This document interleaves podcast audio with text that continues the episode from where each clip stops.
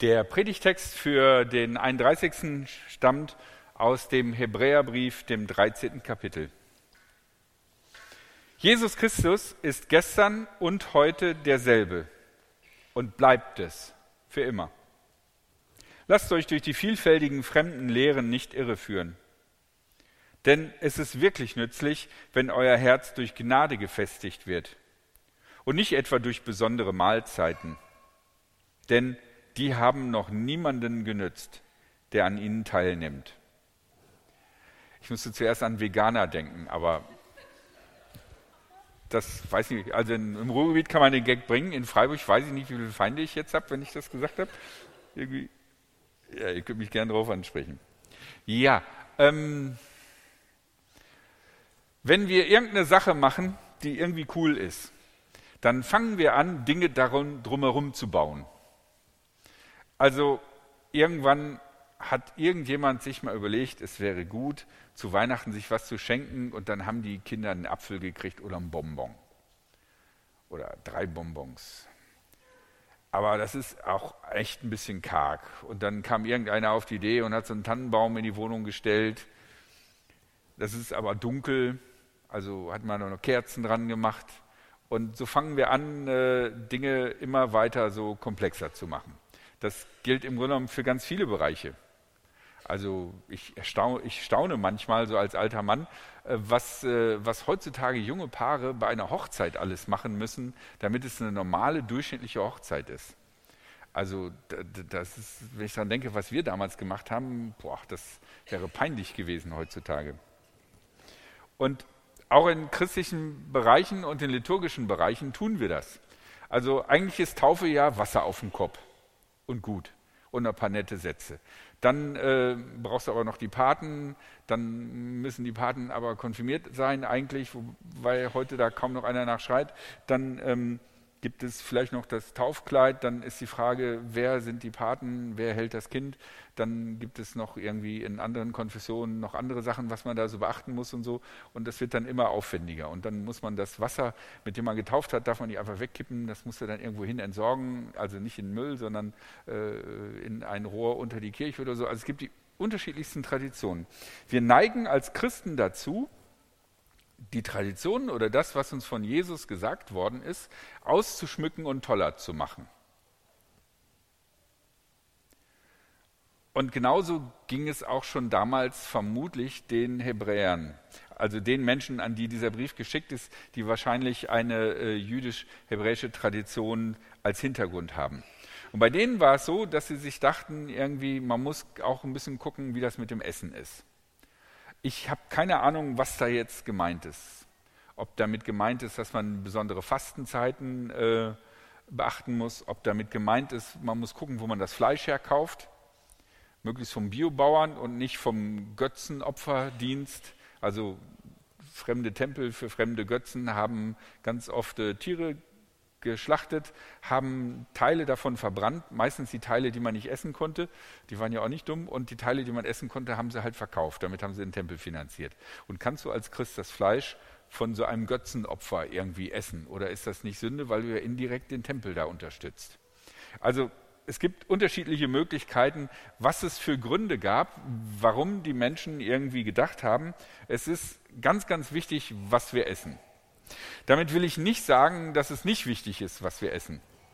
Ne, also gesunde Ernährung ist wichtig und äh, ein bisschen mehr vegetarisch oder so auch. Aber es geht darum, die neuen Ideen im Glauben, die wir entwickeln und die wir dann haben und die wir für wichtig halten. Und dummerweise entwickeln andere andere Traditionen.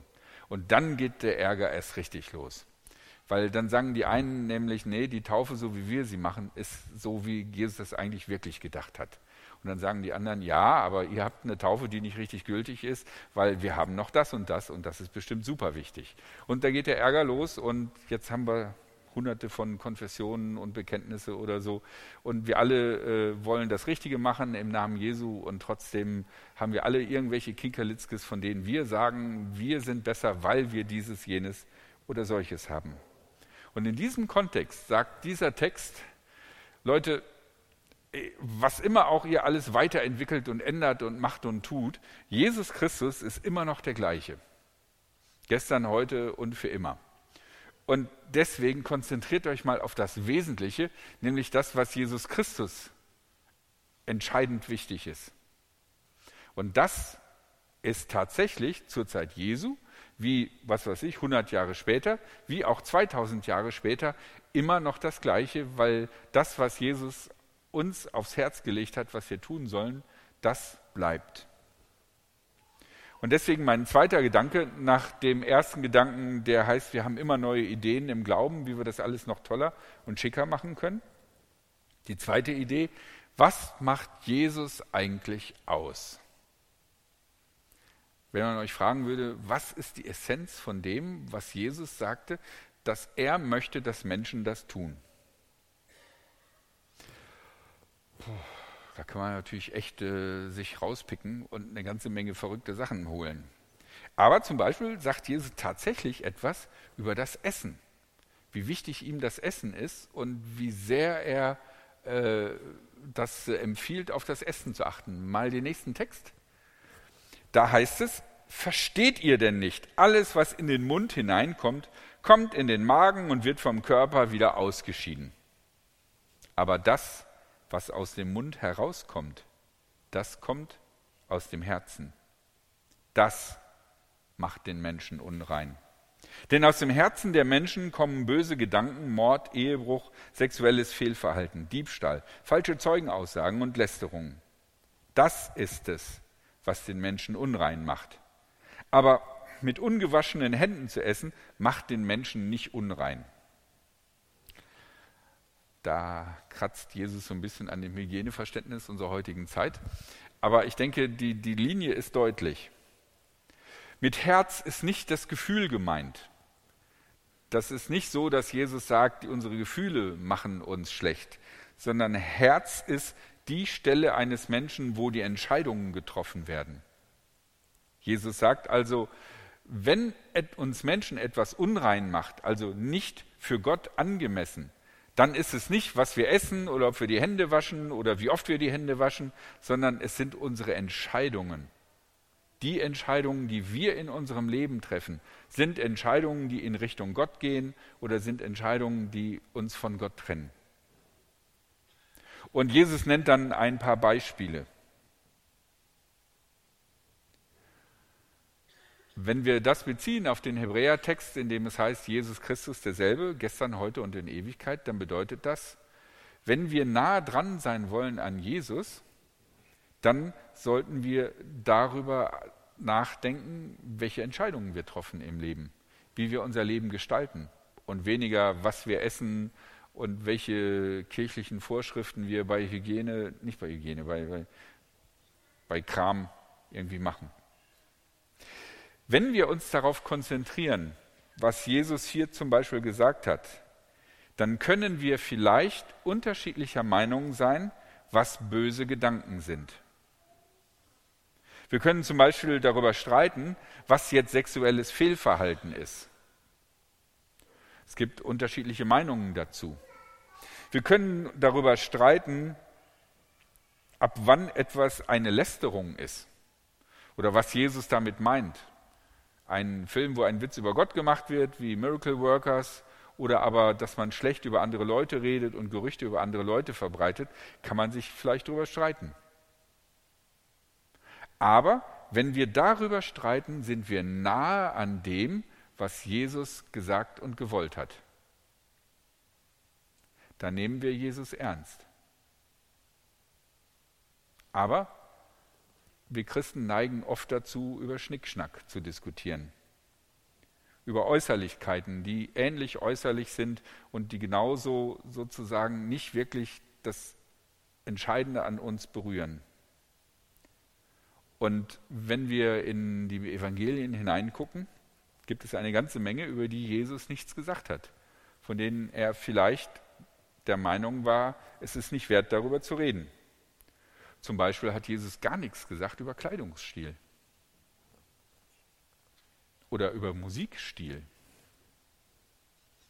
Wie Gottesdienste ablaufen sollten, was einen richtig guten Gottesdienst ausmacht und wie lang der sein sollte.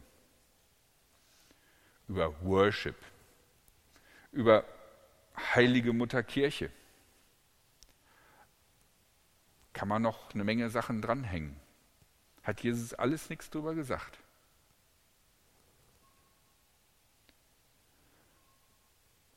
Und von daher ist die Frage, was ist Jesus jetzt wirklich wichtig? Und um es mal auf den Punkt zu bringen, auf die Spitze, auf die Krone, ist heute äh, Silvester der letzte Tag in diesem Jahr. Ich fahre danach sieben Tage weg. Das heißt, ich kann jetzt hier mal so richtig ordentlich äh, reinhauen. Was ist es eigentlich, was uns in die Hölle bringt? Das finde ich für so einen Jahresabschluss äh, eine super Frage. Ne, da kann man gute Vorsätze fürs nächste Jahr machen. Was ist es, das uns eigentlich in die Hölle bringt? Okay, Jesus sagt was über die Menschen, die in die Hölle kommen. Dann wird der Menschensohn sagen zu denen zur Linken. Jetzt fühlt euch nicht besonders angesprochen. Ähm, es ist nicht gesagt, ob aus Jesu Sicht oder aus. Geht weg von mir, ihr Verfluchten, in das ewige Feuer, das bereitet ist dem Teufel und seinen Engeln. Denn ich bin hungrig gewesen und ihr habt mir nichts zu essen gegeben. Ich bin durstig gewesen und ihr habt mir nichts zu trinken gegeben. Ich bin ein Fremder gewesen und ihr habt mich nicht aufgenommen. Ich bin nackt gewesen, ihr habt mich nicht eingekleidet. Ich bin krank und im Gefängnis gewesen und ihr habt mich nicht besucht. Dann werden sie ihm auch antworten und sagen, Herr, wann haben wir dich hungrig oder durstig gesehen oder als Fremden oder nackt oder krank oder im Gefängnis und haben dir nicht gedient? Dann wird er ihnen antworten und sagen, wahrlich, ich sage euch, was ihr nicht getan habt, einen von diesen geringsten, das habt ihr mir auch nicht getan.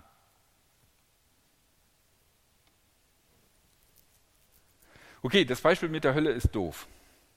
Ich bin auch nicht sicher, ob dieses Konzept von Feuer, Flammen, Brennen, Dreizacke, die man irgendwo in den Hintern gepiekst kriegt, ob das das Konzept ist, was Jesus vertritt. Ich könnte mir eher vorstellen, dass Jesus mit diesen Sätzen deutlich machen will, dass Hölle für ihn ein Symbol ist für die maximal krasseste Ablehnung, wie man sie ausdrücken kann. Also maximale, boah, das macht unbedingt absolut niemals überhaupt nicht. Für alle, die jetzt sagen, oh, der glaubt noch nicht mal an die Hölle, obwohl Jesus darüber geredet hat, was wird denn mit dem? Geschenkt. Ich mache mir mehr Gedanken über die Fremden, die Ausländer, ne? die Fremden. Ich meine, könnte auch Ausländer da stehen. Warum gibt es in Israel Fremde? Das sind manchmal Flüchtlinge, so wie Israeliten selber Flüchtlinge waren. Das sind Kriegsopfer, Menschen, die durch Kriege vertrieben worden sind, vielleicht erobert worden sind, als Sklaven verkauft worden sind, irgendwie gestrandet sind und so da gelandet ist. Ich wüsste jetzt nicht, wie vielen gestrandeten, Geflüchteten ich jetzt geholfen habe. Und bei der Vorbereitung dieser Predigt habe ich gedacht, ja, Mann, hm, ähm, wenn ich diesen, diesen Text ernst nehme, äh, wie sieht denn das bei mir aus? Wo, wo stehe ich denn da? Ich meine, ich bin ein ordentlicher Pfarrer, ich bin in der evangelischen Kirche oder so. Ich äh, habe ganz viele Bibeln zu Hause. Irgendwie, das muss doch irgendwie auch zählen. Ähm, zum Glück ist mir eingefallen, dass ich äh, ehrenamtlich in dem KIT mitmache. Das ist so ein Kriseninterventionsteam die, die, die gehen hin, wo, wenn was ganz Schäbiges passiert ist und, und versuchen Leute da zu unterstützen. Da habe ich gedacht, naja, okay, das ist wenigstens etwas. Das geht irgendwie ein bisschen auch in Richtung fremde, äh, arme, kranke, fertige oder so. Wenn es stimmt und wenn wir das ernst nehmen, jetzt kannst du wieder einen weitermachen auf den Text. Äh, ja. Wenn es stimmt, dass Jesus Christus der gleiche ist, gestern, heute und in Ewigkeit, dann bleiben Jesu Anliegen prinzipiell erstmal gleich. Und das bedeutet, vielleicht verändern sich die Notsituationen der Menschen. Vielleicht haben wir in Deutschland weniger Sklaven als damals zur Zeit Jesu. Wobei das nicht so aussieht, weil es äh, Zwangsprostitution gibt und das läuft im Grunde genommen wie Sklaverei ab, vielleicht noch krasser, als es nach römischem Recht erlaubt gewesen wäre. Die Notsituationen der Menschen ändern sich.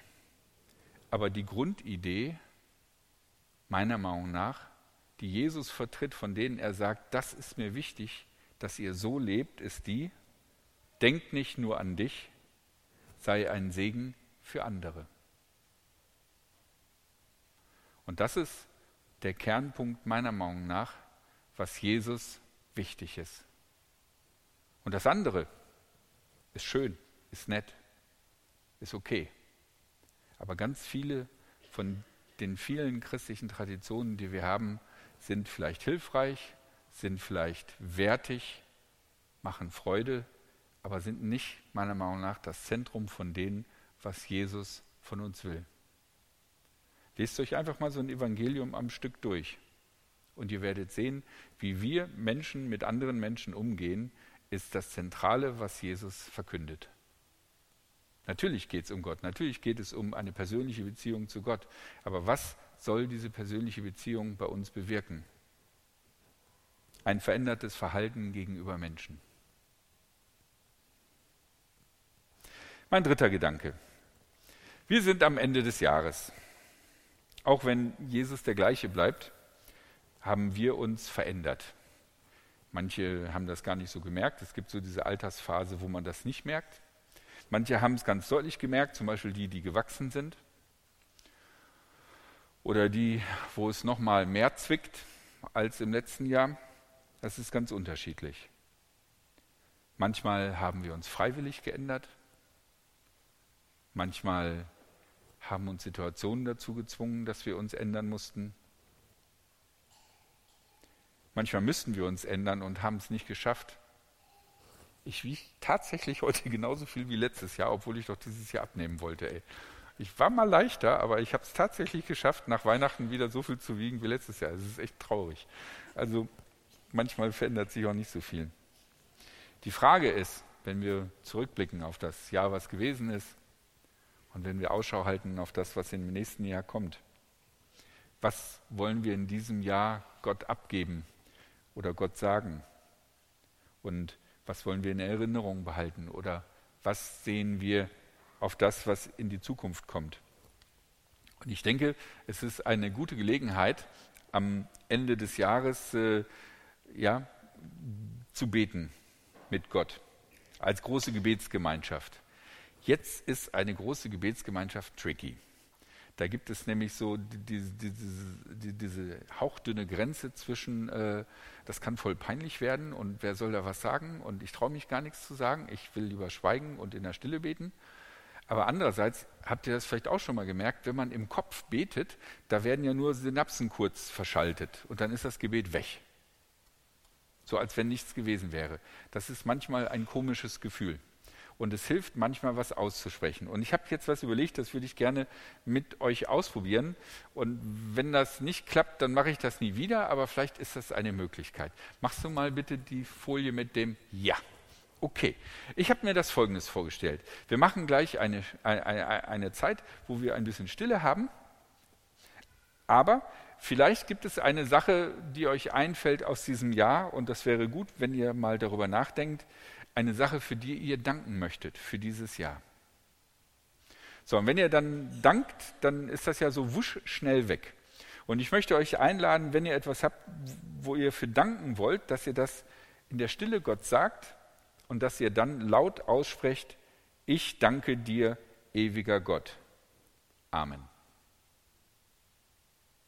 Dann habt ihr das, was euch persönlich anliegt, habt ihr in der Stille behalten keiner wird darüber diskutieren, ob man da wirklich danken muss für oder so.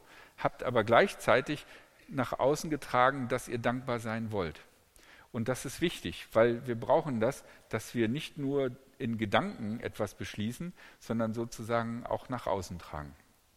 Vielleicht ist es so, dass es etwas gibt, wo ihr wisst, das war Mist, da habt ihr was falsch gemacht, da habt ihr jemanden verletzt, da habt ihr auf falsche Art und Weise gelebt, da habt ihr so gelebt, wie Gott es nicht möchte dann könnt ihr das Gott sagen. Ihr könnt sagen, lieber Gott, da und da habe ich definitiv gesündigt, das war richtig Mist und es tut mir leid, bitte vergib mir. Und es wäre natürlich wahnsinnig interessant, was ihr alles im letzten Jahr falsch gemacht habt, aber das geht keinem was an. Deswegen, wenn ihr das zu Gott gebetet habt, dann sagt, sprecht einfach den Satz laut aus, Jesus Christus, erbarm dich über mich. Vielleicht ist es so, dass es im letzten Jahr etwas gegeben hat, was euch sehr traurig gemacht hat oder was euch vielleicht immer noch sehr beschäftigt. Dann sagt einfach den Satz, komm Heiliger Geist und sei mein Tröster. Amen. Ja, und wenn ihr euch freut, Halleluja, gelobt seist du Gott. Wenn ihr an das nächste Jahr denkt, was da geschehen soll. Wir haben ja unsere eigenen Vorstellungen, was da passieren soll. Ob das immer so gut und schlau ist, weiß ich nicht. Das Beste, was passieren könnte, ist, dass Gottes Wille geschehe. Darum, wenn ihr ein Anliegen habt, was ihr Gott sagt, bitte Herr, schenkt, dass im nächsten Jahr dieses oder jenes geschieht oder nicht geschieht oder sonst was, dann sagt, dein Wille geschehe.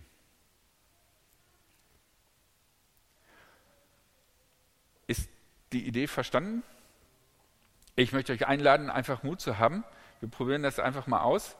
Es ist meiner Meinung nach eine große Hilfe, dass man nicht nur im Kopf etwas sagt, sondern das auch ausspricht. Und äh, wir neigen alle dazu, auf eine bestimmte Sache zu gucken. Wenn was richtig doof gelaufen ist, dann denken wir schnell an Traurigkeit und vergessen dafür, dass es auch was gab, was Dank, Dank war oder so. Von daher, wir müssen das nicht phasenweise durchmachen, aber versucht, für, für jeden dieser einzelnen Punkte etwas zu finden, was ihr aussprechen möchtet. Okay?